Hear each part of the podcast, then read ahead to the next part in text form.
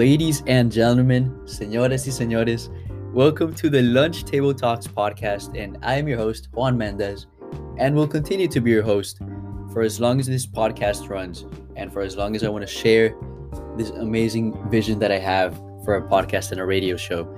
This is a place where I could not only develop some skills and expand my portfolio, but I want to bring some joy, some fun, entertainment, and make folks smile all over the place. That is the absolute goal of this podcast. Now, I will describe that vision a little bit on this first episode, which is more of an introduction than anything. The later episodes will be more engaging in a sense of I will have guests and we will have multiple topics, but the length of the podcast will truly depend on how successfully we cover those topics and how it flows because that is that is what this is all about. That is what the name of this podcast is Lunch Table Talks because you don't know where a conversation is going to go. It might be a friendly one, it might get heated, it might be very opinion based, or even informational. And like I said, philosophical. Philosophical ideas and just the sharing of opinions and perspective. That is what this is all about. We will discuss, like I said, sports, music, we'll discuss food, college, anything in life. And we're going to bring a lot of different viewpoints from different cultures, languages, absolutely everything. And I cannot wait to show you guys what this has in store. Now, before I introduce more about the podcast, I have to talk a little bit about myself. My name is Juan Mendez. I was born in Sogamoso, Colombia, and I lived there for 13 years. And in 2013, I moved to Miami. Absolutely love Miami. That's uh, if I could choose a home in the United States, it would be in Miami because I, I moved to Texas recently.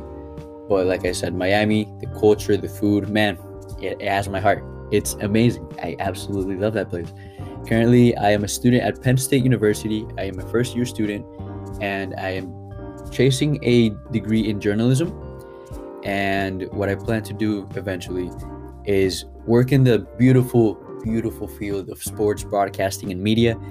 And this podcast, for example, and this show is going to be a way for me to determine exactly what I'm good at and what I want to do, whether that is bringing in the ideas, performing through those ideas, or producing those ideas. It all depends because my true passion is to make people smile, make people engage. And you probably noticed by now, but I love talking. I just, I love talking about basically anything. I love to hear opinions and asking questions. That is why I'm gonna go back to what I mentioned. We're gonna go a little bit in depth about what this podcast is about. I want to ask individuals that I'm gonna be uh, bring in as guests. I'm gonna ask them questions, see what they think about not just world issues and world sports, but just life in general. It might it might get a little bit um it might get like I said philosophical. That's the whole approach that I have to this. I want to bring in people that have certain very strong and strict opinions and be able to learn from them just as much as I want them to learn from me and how much I want you guys to take away from this podcast. I want you to think differently after every episode about whatever it is, even if it's music or anything, food as well.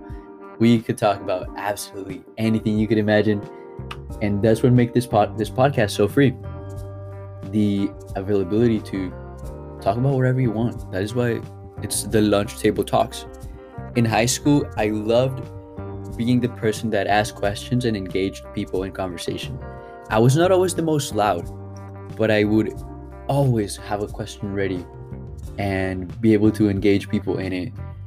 And that makes me really, really happy being able to make people interact and make people talk and not force an interaction, but create one and a positive one that's what I love doing. And that's why I decided to make this podcast come true.